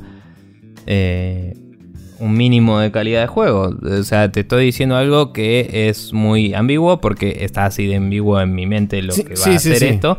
Pero digo, en Nintendo, en Sony y en Xbox eh, hay juegos que yo considero una mierda. pero la realidad es que el mínimo de calidad que hay es bastante más alto que muchas cosas que ves en PC. eh, eh que no implica nada, porque en PC también hay muchísimos más juegos y hay muchos que son mejores, pero no importa. Eh, lo que digo es, hay una vara mínima, ¿entendés? Sí, Entonces, también la PC tiene la, digamos, no digo el estigma, pero tiene la cualidad de ser siempre asociada a la plataforma más abierta, a la plataforma más libre, la plataforma que siempre permite este, que este tipo de cosas existan, para bien o para mal. Digo, o sea, no, es, algo positivo, que para mí personalmente no es algo positivo que exista tanta mierda dando vueltas, pero el hecho es que existe. Sí, eh, me pregunto un poco si esto no va también... Eh, hasta cierto punto bastante en contra de lo que Gabe Newell decía que era eh, bueno y malo en el, en, el mercado, porque cuando se anunció Windows 10 y se habló de que Windows iba a probar o no apps y eso, eh, Gabe Newell saltó a decir que era una mierda. Eh, entonces, no sé, quizás, de nuevo, quizás es yo completo una forma, me hice responsable, yo publico mi juego, yo gasté plata en Steam para que se publique. Y si es una mierda, eh, los algoritmos de Steam en teoría los handean y no le llega a nadie y me jodo. ¿Me entendés? Creo que es lo que apunta Steam. No creo que le niegue a nadie la chance. Capaz que haya una cláusula que diga, si tu juego ofende gente, puedo cerrarte la ganilla y jodete.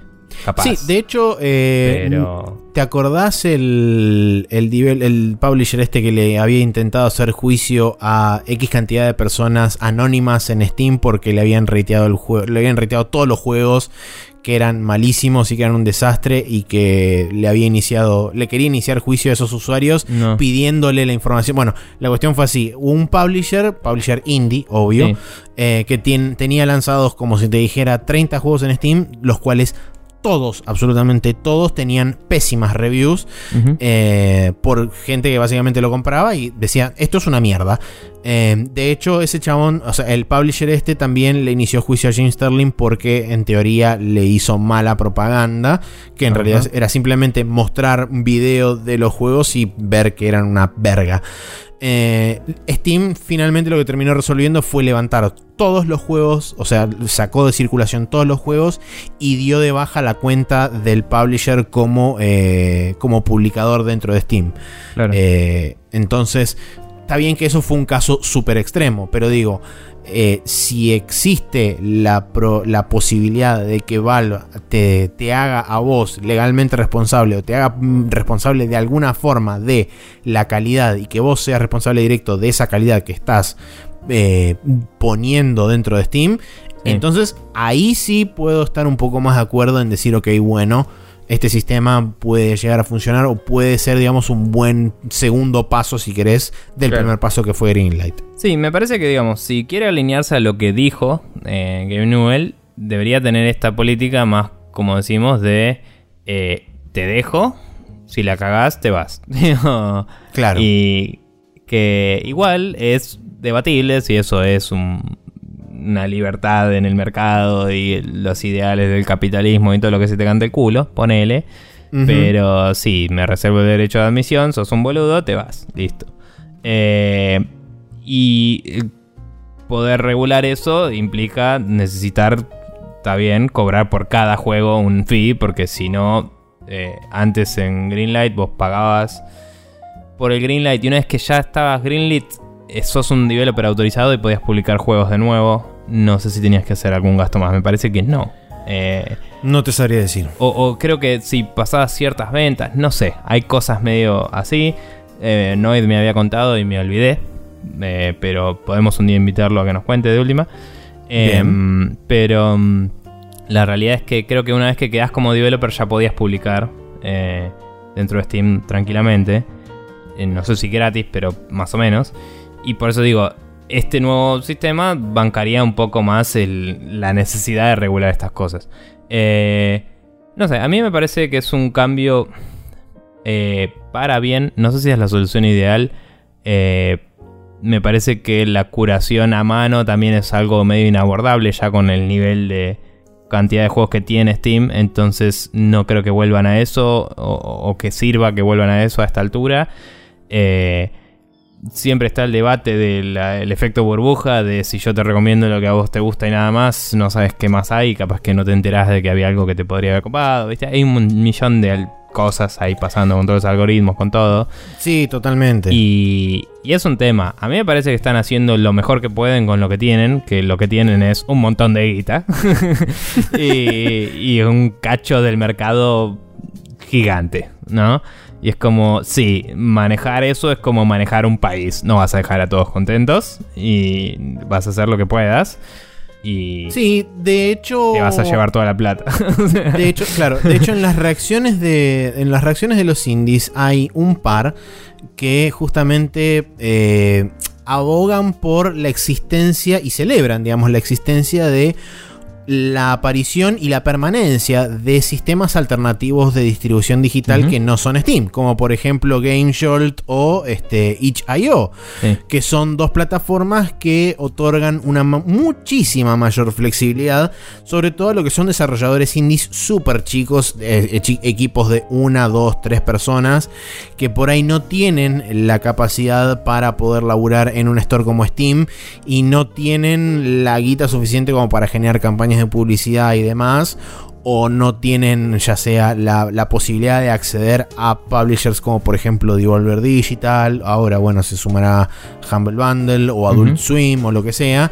Eh, entonces apelan a estos eh, distribuidores alternativos de contenido que son itch.io o GameJolt y demás, que ofrecen una muchísima mayor flexibilidad a la hora de promocionar y de vender tu producto. Por, ejemplo, cosa que yo no sabía, itch.io, no sé desde hace cuánto, implementó el Pay What You Want, o sea, el pagar lo que vos quieras por un juego. Eh, creo que vos podés elegir si lo vendes a un precio o si lo vendes a Pay What You Want. Yo tengo un par como de desarrollador, Como mm. vos como desarrollador podés optar por uno o por otro, por un sistema clásico o un sistema de pagar lo que quieras. Sí, yo tengo un par de cosas Pay What You Want y nada, está bueno. Hay herramientas de desarrollo también, no hay solo juegos. claro, por eso digo, e, e, eso es una, eso es una muy interesante alternativa que tenés desde otro lado. Entonces digo, por ahí hoy en día ya no es tan necesariamente imperativo estar en Steam. Si bien Steam te da eh, la posibilidad de llegar a un público enorme a través de la plataforma y a través de que hoy en día Steam es el storefront más conocido dentro de PC, existen otras alternativas para la gente que eh, no, digamos, no se queda únicamente con la plataforma de, Valve. Eh, hay gente que tiene Itch, hay gente que tiene GameSholt, hay gente que tiene otros, otros distribuidores digitales a los cuales también entra asiduamente y este y ve a ver qué cosas hay ahí. Entonces me parece que eh, quizás el camino para la gente que no puede entrar en Steam o no o este o este nuevo sistema de Steam Direct le resulte demasiado una, traba o una, una, cláusula demasiado irremontable para ellos eh, tienen otras opciones y esas opciones son viables porque la prueba está en que primero siguen existiendo hoy en día segundo aparentemente, según lo que estoy leyendo, cada vez ganan más tracción dentro de lo que es el mercado. Por supuesto que a niveles muchísimo más chicos de lo que podrían este, ganar si, por ejemplo, no existiera Steam. Porque claramente, eh, primero que eso sería una utopía total, pero eh, digo, a lo que voy es... Eh, Steam va a seguir haciendo las cosas que le convienen a ellos y va a intentar acomodarse a lo que por ahí quizás tal vez le convenga a un porcentaje un poco más amplio de gente y del público. Los que no caigan dentro de ese porcentaje y evidentemente van a tener que salir a buscar otras alternativas, que hoy en día por suerte existen. Sí, sí. Y me parece que también lo lindo que tiene Niche.io y todo eso es que hoy no tienen mucha mierda ahí. Eh, hay cosas que vos las ves y por ahí te parecen como baratas, si querés, porque son de gente que realmente está empezando, gente que realmente por ahí eh, es buen artista y no sabe programar, es buen programador y no sabe hacer arte, o sea, hay de todo, no es que no hay cosas que decís, no es que todo tiene buena calidad o, estándares que uno define como eh, esto es un juego bien hecho de una, pero hay experimentos interesantes, hay como inventiva y en general son eh, cosas que si te fijas son proyectos de gente que quiere hacer un juego, no es gente que quiere hacer plata. Y yo creo que esto se debe a que esas plataformas hoy no son muy grandes mm, y algún día si crecen mucho pueden caer igual que todas las demás, porque es un problema que pasa en la economía capitalista, ¿no? Sí, totalmente. Eh, el Pay What You Want lo mantiene bastante a la raya, entonces se puede ser humilde, digamos, y, hacer las cosas bien. Em, digamos, el Humble Bundle hizo eso mucho tiempo también y, hoy la junta con pala, pero sigue teniendo eh, en su store juegos chiquitos y juegos grandes y los pone más o menos a la misma altura, digamos. Eh, y no sé, me parece que eh, estas alternativas están buenas, pero eh, la razón por la que están buenas es porque no son Steam. Steam es demasiado grande como para poder hacer las mismas cosas que los demás. Entonces, como decía antes, a mí me parece que no pueden hacer mucho mejor de lo que están haciendo. Eh, no significa que sean la posta, significa que son lo mejor que pueden ser. Y lo mejor que pueden ser es un lugar donde está lleno de juegos y, y están todos los que vos querés y muchísimos de los que no querrías ver nunca en tu vida. Y no hay nada que hacer al respecto. Sí, eh, sí, tal cual. Además también hay un cierto porcentaje de eh, la historia que acarrea el, hecho de que gracias a Steam el, gaming de PC es como que tuvo un, resurgimiento importante durante muchos años. A ver, no eh, estarían los otros si no fuera por Steam. Se acabó. Por supuesto, por supuesto, por supuesto. Pero lo que voy es que tiene como una un cierto grado de reverencia o si querés eh, como de adoración de parte de cierto público. Por ahí no, digamos, no, este, no activa, sino a nivel, digamos, de decir, uh, mirá, Steam, guarda. Sí, mucha gente que dice me lo compro cuando esté de oferta en Steam y es como, ¿te fijaste? Capaz que está en oferta en GOG, capaz que está... Claro, es que también... Capaz que se lo puede comprar en el sitio al chabón y darle toda la plata a él, capaz que podés hacer mil cosas. Eh, sí, por eso también existe el, hecho de que hoy en día casi que decir Steam equivale a decir PC.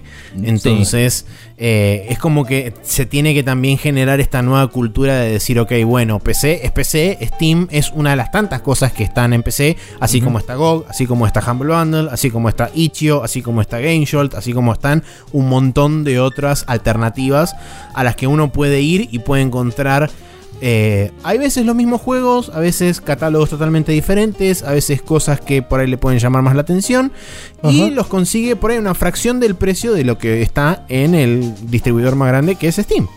Sí. Y yo la verdad que hace ya un año y medio diría que vengo comprando en lo posible los juegos single player en Go. Porque si voy a jugarlo single player, ¿para qué mierda quiero estar conectado, digamos? Sí. Entonces, si están en GOG, los compro en GOG. A veces algún que otro no, porque lo que sea, porque la oferta en Steam me convence, porque lo que mierda sea. Eh, pero me encuentro como que todo lo que vea que puede correr en laptop, por ejemplo, eh, eh, sea por requerimiento de hardware o porque mi laptop es una Mac y capaz que no hay versión de Mac. Pero todo lo que vea que tiene esas dos características de lo puedo correr y corre en Mac, eh, lo, lo, compro en GOG, así lo puedo usar cuando no tenga internet, ¿me entendés? Y, me parece la verdad es que no juego casi nunca en mi Mac, pero si un día me voy de vacaciones y me llevo la máquina, puedo jugar lo que quiera ahí. Eh, y a mí me, es algo que me aporta valor más allá de eso. Seguro. digo, hay alternativas, hay lugares donde comprar. Ya lo hemos hablado muchas veces, nos estamos yendo de tema otra vez. Pero, pero me parece que, como decía, Steam está haciendo lo que puede con lo que tiene. Y si eso no es algo que a vos te gusta, puedes ir para otro lado, tranquilamente. Eh, a mí me parece que para el consumidor esto no va a cambiar mucho porque el Discover... Eh, el, perdón, golpeé el micrófono. El Discoverability Update eh, ayudó, en mi opinión, como consumidor. no sé, tanto para los developers, los números parecen indicar que sí, pero hay que ver qué opinan, ¿no? Eh, pero, digamos, para mí eso ya ayudó y no me va a cambiar tanto eh, lo, que pase ahora como consumidor. Pero para la gente independiente, si el precio se eleva mucho, eh, puede ser un problema. Hay que ver qué onda si soy un publisher y quiero publicar juegos de mucha gente distinta, cómo se maneja. Hay que ver qué tan responsable es uno de cada cosa. Eh, no sé, si yo soy publisher, publico un juego de un developer que empieza a agitar a todo el mundo en los foros de Steam y, realmente ser deplorable y indeseable en Steam. Eh, ¿Sacan ese juego o me sacan a mí? Eh, dudas, ¿no? Cosas que hay que ver. que hay que ver cómo se manejan. Pero bueno, em, en mi opinión, en general, la movida de cerrar el, Steam Greenlight es positiva para lo que venía siendo. Eh, y la movida de cómo lo quieren implementar es eh, la única solución viable que se me podría haber ocurrido a mí. No veo otra. Y probablemente no se me hubiera ocurrido porque no soy economista y todas esas cosas, ¿no? Pero digo, no... Me, me parece aceptable. Es un poco llevar a lo que son las consolas hoy en día. Eh, que dentro de la PC es un poco un despropósito, por esto de que hablamos de que es la consola, la, mm, plataforma abierta. Pero justamente por ser la plataforma abierta es tenés otras alternativas, mientras que en las consolas no.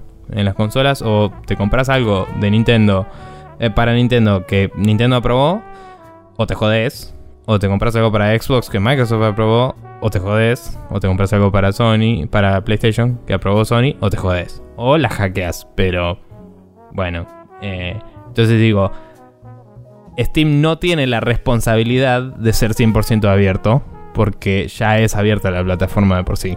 Eh, entonces, en ese sentido, me parece bancable la actitud y todo, porque es como si no te gusta, hay otras cosas. Y bueno, eso.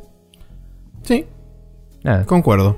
Bien. Bien, hemos terminado entonces con esta charla sobre Steam y este, todas esas cosas que envuelven el- la venta, la compra, las transacciones digitales y la mar en coche.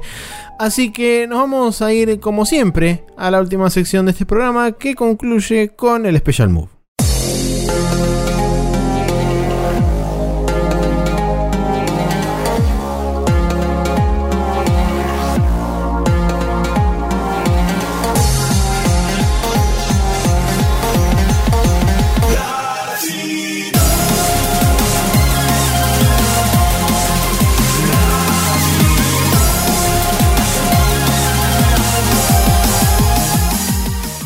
Estamos en el Special Move, donde hay recomendaciones de toda clase, color, variedad y eh, color también.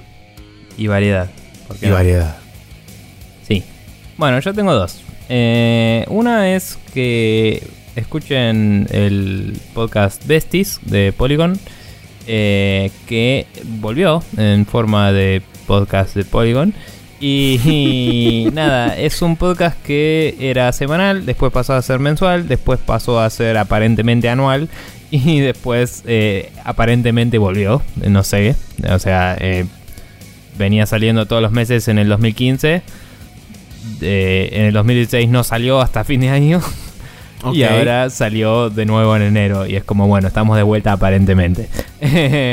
y Bien. nada, los chabones para quienes no lo hayan escuchado se juntaban todas las semanas y después todos los meses y después todos los años eh, para hablar de los mejores juegos de semana, mes o año según ellos. Entonces cada uno propone un juego como para mí que este mes el mejor juego fue tal y por esto, esto y esto y al final votan y es cuál es el mejor juego del mes.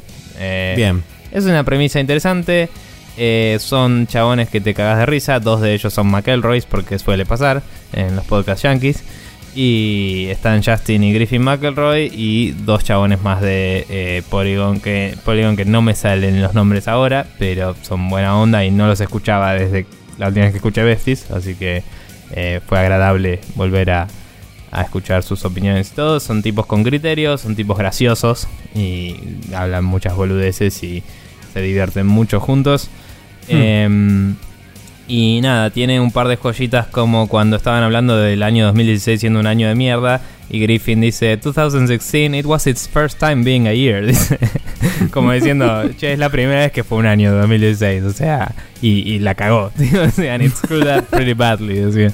Y después, después salió eh, Justin y dijo, eh, David Bowie can't die twice. So 2017 is gonna be better, ¿ok?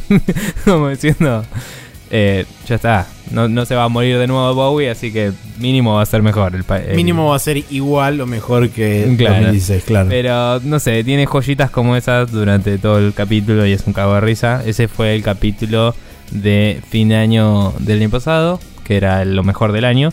Y ya escuché el primero de, de este año, que era todo enero. Y hablaban del Yakuza y hablaban de un par de juegos más. Eh, y nada, muy, muy bueno.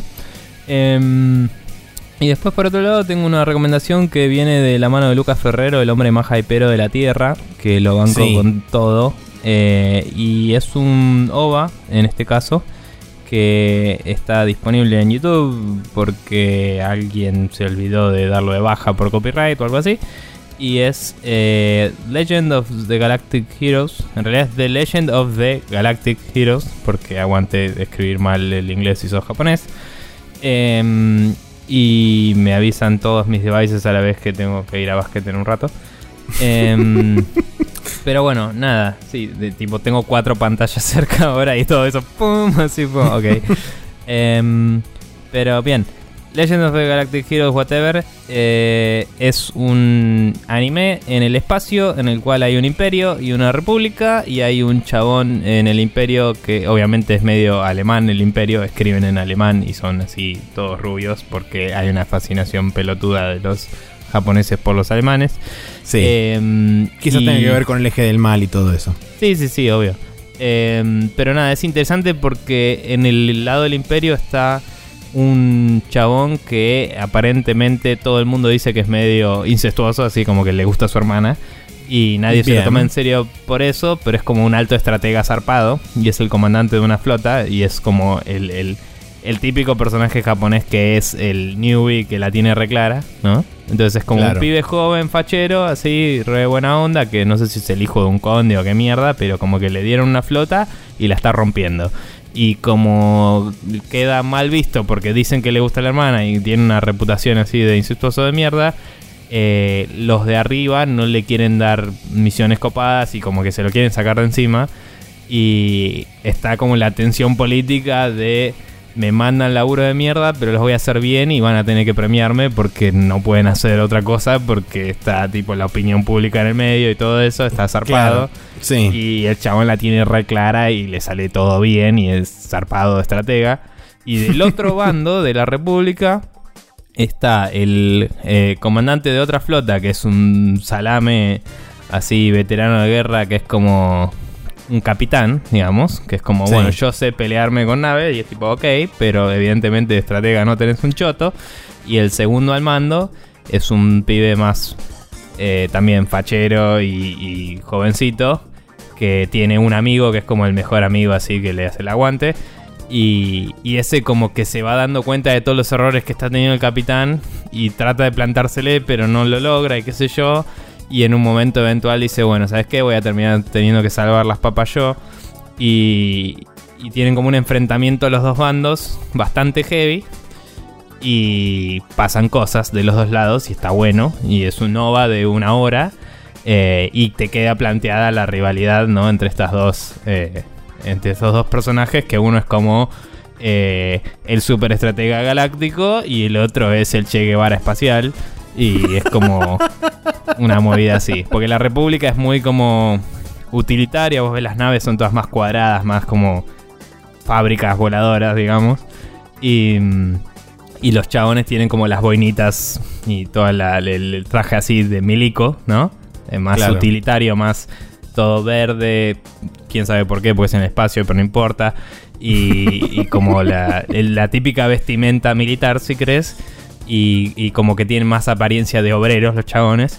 Y del otro lado que está el imperio son todos un poco más estilizados, más facheros, más vestidos con ornamentos y los típicos adornos de los hombros y todas esas cosas. Eh, Super y- nazi todo. Un toque, sí, así medio brutalista las cosas, ¿no? Como edificios grandes y cosas adentro de las naves, ¿no? Tipo columnas de, de mármol. De mármol, sí, sí, sí. Cosas así. Eh, y, un detalle que me pareció interesante que era que el capitán, o sea, el, el líder de la flota del lado de la- del imperio eh, estaba sentado en la silla de mando en su nave, que tiene así columnas de mármol y toda la bola. Claro. Eh, y en un Así momento tú. como que manda una decisión así como hagamos tal cosa a, a la nave en la que está y se le para a uno y le dice yo soy el capitán de esta nave. Y es tipo, claro, el chabón es el líder de la flota pero tiene un capitán en esa nave. Él solo está en la insignia, digamos, liderando a toda la flota. Es tipo, tenés razón, perdona, me pasé de la raya. Y es como, ah, mira qué tipo honorable. Eh, y como todo así. Qué agradable sujeto. Sí, cara, dale sujeto, tal cual. Pero nada, o sea, como que tiene una movida muy. Todo muy implícito, ¿no? Pero ya tiene como un trasfondo político y cosas establecidas de todo. Que parece que viene de una serie de novelas, no de, de mangas. Sí. Según leí así nomás por Wikipedia. Y hay una serie de 110 capítulos que buscando si este, si este OVA está en más calidad, porque acá está en baja calidad. Pero tiene el watermark de anime FLB, así que de último lo pueden buscar ahí. eh, a ver si está mejor. Eh, pero buscando en, en YouTube encontré básicamente, no sé si toda la serie, porque eran 110 según dijo Lucas, pero había 100 capítulos en HD de- Bien. dando vueltas por ahí, que es una playlist que está por ahí y no sé, la podemos poner también, ¿por qué no? Pero... mm, pero nada, The Legend of the Galactic Heroes, solo vi el OVA, voy a empezar a verla probablemente esta noche. Y está, está buena, es de, no sé si es 70s, 80s, la animación es más o menos, pero Japón, en el espacio. Muy bien, perfecto. Y siguiendo con la temática de Japón y animación y demás, yo tengo para recomendarles para recomendarles un canal de YouTube que se llama Anime on Vinyl, que básicamente es para la gente que quiera eh, escucharse o por qué no bajarse, eh, soundtracks de eh, series que predatan la aparición del CD o del disco compacto y cuáles susodichos soundtracks se encuentran en vinilo. Y hay un chaboncito que evidentemente se agarró y se ocupó de empezar a transformar todo eso en formato YouTube audible. Entonces tenemos cosas como por ejemplo, por supuesto, no podía faltar, eh, el soundtrack completo de Massinger. Hay varios, eh, creo que son dos por ahora. Soundtracks de Lupin, está el soundtrack de Ashita no Joe, está el soundtrack de, por ejemplo, a ver, Urusei Yatsura, está el soundtrack de Cyborg 009, que seguramente eso le va a encantar a alguien. Eh, I'm Thinking About You, sí. Eh, el soundtrack de La Rosa de Versalles. O sea, hay, hay soundtracks super clásicos. Está el de Doctor Slam también, el de Mobile Suit Gundam del 79. Eh, o sea, Marce, un saludazo. Entonces, para la gente que quiere pasar por ahí y rememorar soundtracks con el ruidito que se escucha de fondo de la aguja haciendo ruido sobre el vinilo, em, pueden pasar por ese canal. La dirección no tiene una dirección copada. Es un montón de números y letras sucesivamente. Entonces va a ser más fácil que entren a YouTube y, o que entren a nuestro post y hagan clic sobre el link para ir al canal directamente de Anime on Vinyl. Que se escribe anime como anime o N. B corta y latina N Y L para el que lo quiere buscar en la barrita del buscador. Así que esa es mi recomendación. Y para la gente que quiere suscribirse a este programa y lo quiere escuchar a través de otros medios auditivos que no sean los medios que utilizan eh, siempre, pero que son los medios que utilizan siempre. Como, eh, ponele que dijiste algo coherente y te contesto. Eh, pueden suscribirse a nosotros buscándonos en iTunes, buscándonos como Spreadshot News y eh, encontrarnos ahí para bajarnos todos los días martes a las 0.30 horas automáticamente en su dispositivo manzanátil correspondiente o podrían hacerlo también eh, yendo a iVoox en ilatinabcortaox.com eh, buscándonos como Sprecher News y escuchándonos ahí online. no me acuerdo si tenía descarga también, pero bueno, ponele. creo que sí. Tiene una app de celular también si quieren. Eh, y si no, pueden ir también a archive.org, donde están todos los capítulos disponibles desde el principio de los tiempos, porque en nuestro sitio tuvimos que sacarlos viejos para eh, abaratar costos, básicamente. Em, esto es en https eh, archive.org barra details barra News Podcast. Y ahí están todos directamente, incluyendo los más nuevos. Sí. Y también si no, pueden agarrar y copiar la URL spreadshotnews.com barra podcast y pegarla en su gestor de RCS favorito o de podcast favorito. Y también nos recibirán de forma automática todos los días martes a partir de las 0.30 horas según cuando su gestor chequea porque en realidad es un polling y no un pushing chicos es distinto pero no importa Em, nada, y eh, hablando de todo eso, estuve avanzando un poquito con el tema de la migración de cosas y eh, todavía falta mucho porque tengo que aprender CSS y estilear un Tumblr, pero eh, estamos unos pasitos más cerca de eventualmente migrar el sitio, así que mantendremos los anuncios por estos canales. Eh, pasando a lo que es videomagia, tenemos eh, youtube.com TV, donde el día miércoles saldrá la segunda parte de nuestras desventuras en Hitman asesinando con estilo mexicano. Eh, donde Maxi estuvo continuando con su misión y haciendo lo que podía por completarla y cosas pasaron. eh, no recuerdo qué cosas pasaron de qué formas, pero sé que la hemos pasado muy bien y no quiero ser muy explícito para no spoilear tampoco. Sí, solamente voy a decir que eh, el acoso sexual a los sheiks árabes es real. No es un, no es un cuento, no es mentira. Eh, son cosas que suceden en el mundo todos los días. y, y ni un chic menos. Ok. Y estoy seguro de que nadie fue ofendido con esa declaración. Y voy a continuar a decir que tenemos un Twitter anexo que se llama La Regla de Guybrush, arroba Guybrush Rule, donde publicamos cada tanto juegos que estén por debajo de los 20 dólares para PC, porque eh, si ustedes juegan el Monkey Island 1 hasta el final, una de las célebres frases que pueden decir mirando a las estrellas de la compañía, con la compañía de Elaine, la gobernadora eh, de la isla Melee, es decirle never spend more than 20 bucks on a computer video game y nada, aguante usar esa frase para establecer lo que está bien y lo que está mal en la industria, ponele. Eh, pero bueno, la verdad es que no le estamos dando mucha pelota y deberíamos postear más cosas. Así que eso. Si quieren también pueden tuitearnos ahí juegos que estén por debajo de los 20 dólares que quieran recomendar y nosotros esparcimos la alegría. y lo eh, retuiteamos. Sí, bueno, eso ha sido todo de mi parte. Así que yo ya estoy para irme a basquetbolear. Bueno, yo también. Eso todo ha sido de, de, mi parte también.